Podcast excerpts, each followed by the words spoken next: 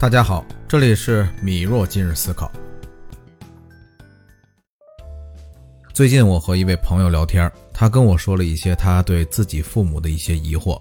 小时候吧，感觉父母什么都是对的，为什么长大了开始觉得他们的观点都不太对？一方面在疑惑自己为什么会有这种感受，另一方面他因为有这种想法感到了负罪感，而且这种原生家庭固化的思维与他现在生活方式的冲突，给他带来了非常大的困扰。什么事儿只要和父母一说，换来的就是质问，让他老老实实的别乱搞，搞得他也开始不坚定自己正在做的事儿，慢慢的也很少和父母提及自己的想法。还别说，这样情况反而有了好转。但是心里这个疙瘩却解不开，我们俩就聊这个问题聊了很久。因为在对话当中啊，我们双方都明显感受到了认知边界带来的思想变化。在我们的一生当中，我们最先能够获得的认知，可以说是完全来自于自己的父母和家庭，而这一切都与我们的生活经验无关，完全来自于自己父母一辈的生活经验。有个段子挺有意思的，就是说为什么家长从来不挑食，因为他们只买自己爱吃的东西。你从小的饮食习惯是怎么来的？这些认知都是父母给予的。不知道各位还记不记得我曾经讲过，人生三道改写命运的门，你的出生就是第一道门。在成长的过程中，家庭带给我们所有的认知都是根深蒂固的，甚至可以说是天理也不为过。但是，当我们成长以后，无论是在学校还是走到社会当中，我们都开始不断的接受新的信息，形成新的认知。而我们现在接触到的社会环境，已经与父母那一辈截然不同了。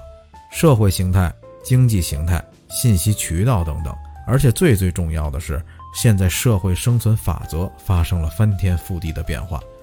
所以在原有家庭固化的认知影响下，我们很有可能会被限制住，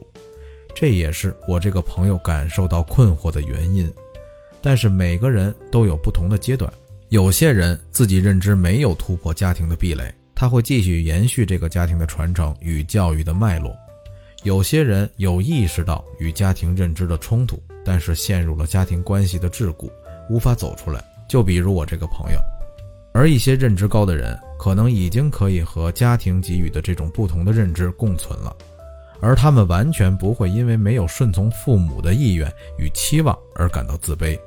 因为他们自己明白自己的方向和需要做的事儿，对于父母的期许，只要给予积极的回应就行了。最终，你拿出更好的结果来，都省去了说服的过程。所以，其实我建议有同样困惑的朋友，总是被父母安排逼着你做他们想让你做的事儿的朋友们，无论工作还是其他，我都建议你不要把自己的计划告诉他们，因为他们对你的担忧或者指点，可能让你更困惑。比如我在工作中遇到的事儿，从来没有带回过家里，即使他们知道有建议，我大多都是听着，并且答应着。这些建议里，我觉得有用的采纳。与我认知相悖的，我按我自己的思路来做，所以既没有冲突，我也不存在负罪感，